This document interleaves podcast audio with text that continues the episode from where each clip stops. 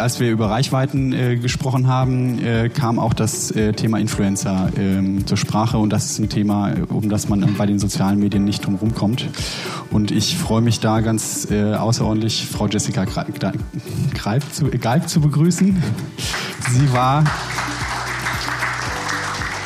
oder sie hat Online-Redakteur studiert in, in Köln, hat auch während dem Studium einen eigenen Blog schon betrieben, war da als Influencerin aktiv, hat dann als Werkstudent bei Ernesto äh, gearbeitet, ist auch nach dem Bachelor da eingestiegen und ähm, macht jetzt ähm, bei Ernesto ähm, die Vermittlung zwischen Agentur und Influencern, ist die rechte Hand der Geschäftsführung und kümmert sich um strategische Projekte. Seien Sie herzlich willkommen. Frau Geib. Ähm, Sie waren ja auf dem Bereich aktiv. Ähm, wie hat sich das bei Ihnen entwickelt? Wie sind Sie zur Influencerin geworden? Tatsächlich war das ein Umweg über die Uni. Also es, war gar nicht so, dass ich gesagt habe, das könnte jetzt ein interessantes äh, Businessmodell für mich sein oder das wäre ein Weg, Karriere zu machen, sondern tatsächlich der Weg, dass wir in der Uni ein Modul hatten, in dem wir Programmieren gelernt haben ähm, HTML, CSS und dann tatsächlich auch Content-Management-Systeme wie WordPress. Und ähm, da ist es eigentlich so entstanden, dass ich meinen Blog programmiert habe. Ähm, und äh, wahrscheinlich, wie man es aus der Uni kennt, in solche praktischen Arbeiten steckt man sehr viel Zeit und Ärger, vielleicht auch zwischendurch mal und äh, ähm, ja, intensive Zeiten, wo man sich reinfuchst. Äh, und wenn man dann auch happy über das Ergebnis ist, war ich dann an dem Punkt, dass ich gesagt habe, nee, das löschst du jetzt nicht wieder. Ähm, da hast du jetzt äh, so viel Herzblut reingesteckt und das dann tatsächlich auch in Kombination mit einer Leidenschaft zur Fotografie und zur Mode, ähm, hat sich das dann so ergeben, dass ich tatsächlich den Blog dann weitergeführt habe für eben solche Themen. Und das war dann auch... Mit der Startpunkt, wo ich äh, Instagram primär als Fokus dann auch noch mit dazu genommen habe. Also tatsächlich auf Instagram bin ich schon ziemlich lange, ich glaube seit 2011. Ähm, da war es aber natürlich noch immer dieses Freundebuch, wo man dann ähm, für Freunde und Freundinnen ähm, dann die Fotos hochgeladen hat, wenn man unterwegs war. Also mehr so ein privates Fotoalbum. Und dann passend zu dem Blog war das dann quasi der Startschuss, wo ich dann gesagt habe, okay, das Medium, das ist es, ähm, was vor allem auch äh, in den Bereichen Mode und Fashion ähm, große Aufmerksamkeit Aufmerksamkeit bringen kann. Das war jetzt bei Ihnen ähm, ein Stück weit Interesse und, und, Leidenschaft. Wenn man sich jetzt die, die Influencer anschaut, sind die ähm, ja in vielen Bereichen unterwegs. Politisches Umfeld sicherlich, ähm, Werbung ist ja auch ein großes, großes Thema. Was sind so die Antreiber im Allgemeinen oder im Speziellen? Können Sie das abschätzen? Meinen Sie jetzt äh, speziell darauf äh, gemünzt, warum Influencer Influencer sind genau. oder warum Sie das genau, machen? Ja. Ähm, ich glaube tatsächlich, dass es den Ursprung etwas anders hatte als das, was es jetzt heute ist. Ähm, tatsächlich die Influencer, die heute groß sind und die wir auch als Mega-Influencer betiteln, das sind die, die ganz früh angefangen haben und äh, das Ganze tatsächlich erstmal als Hobby betrachtet haben und ähm, aus der, ja, aus der Emotion heraus und aus dem Hobby heraus ähm, zum Beispiel mit YouTube angefangen haben, die angefangen haben zu schreiben um tatsächlich ihr, ihre Leidenschaften und ihre, ihren Hobbys nachzugehen, aber nicht mit der Intention dahinter, oh, damit könnte ich ja mal Geld verdienen, weil das war zu dem Zeitpunkt, wo die ganzen äh, heute riesengroßen Influencer gestartet sind, da war es eben noch nicht so weit. Und ähm, ich glaube, da war es eher der Punkt, dass man zeigen möchte, was man gerne macht und äh, was man zu sagen hat.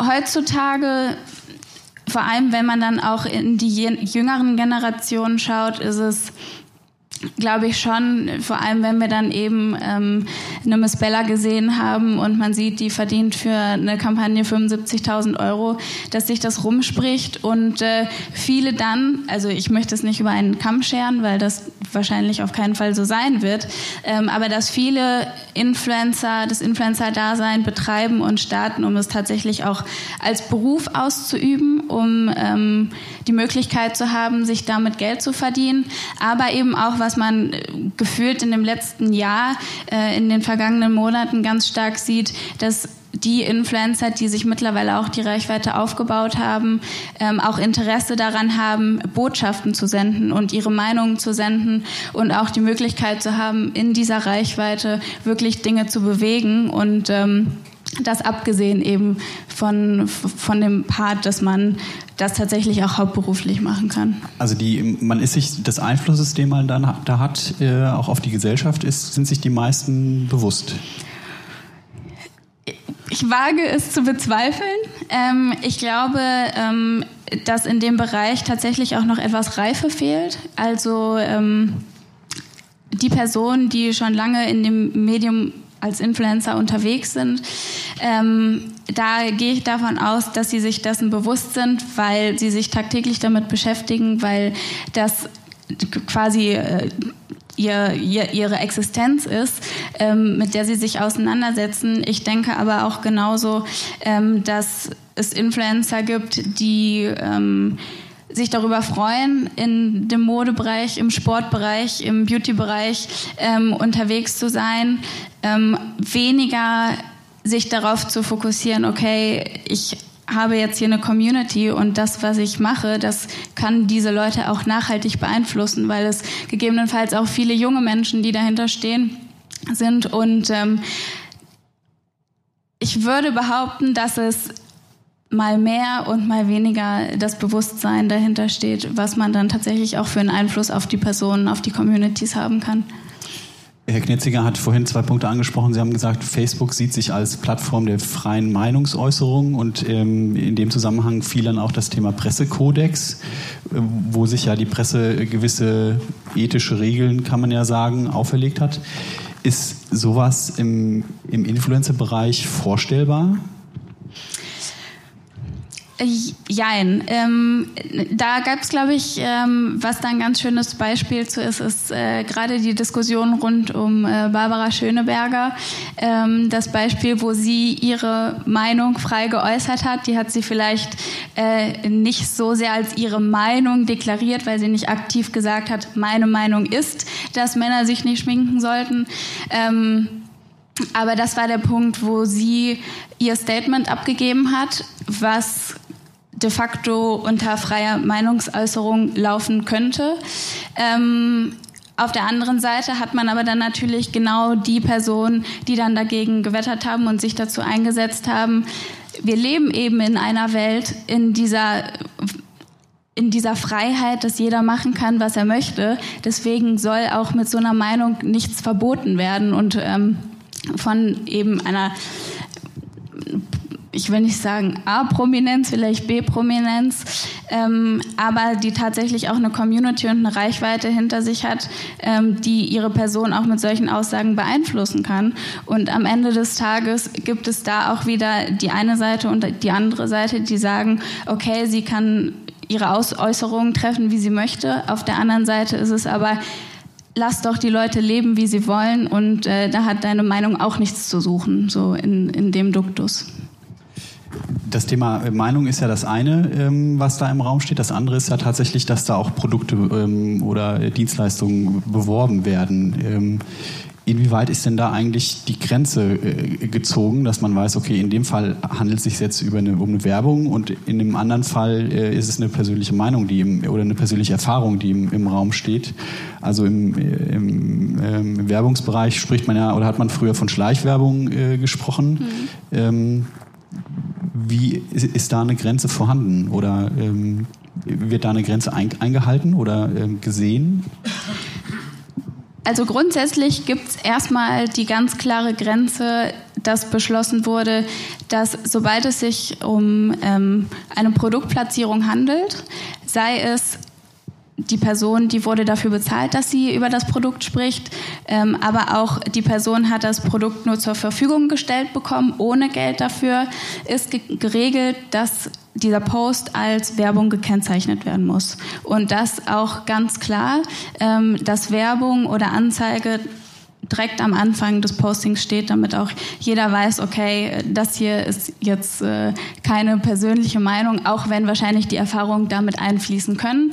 Aber es ist bewusst, dass die Person dafür etwas bekommen hat, eine Entlohnung in Form von Geld oder von Produkt, ähm, weshalb sie das Ganze vorstellt. Tatsächlich ähm, ist es mh, eine ganz äh, schwierige Kiste tatsächlich. Also es wurde auch sehr viel diskutiert und wird auch immer noch sehr viel diskutiert. Ähm, weil de facto dann die Überlegung war, okay, alles, was man zeigt, sobald es ein Produkt ist oder ich jetzt ein Pullover anhabe mit einem Adidas-Zeichen drauf, wäre es Werbung, weil ich es als Person mit einer Reichweite trage, auch wenn ich eigentlich überhaupt gar, ne, gar keine Kooperation dahinter habe. Ähm, und dann war die Aussage, okay, wenn alles Werbung ist, ist auch wieder nichts Werbung.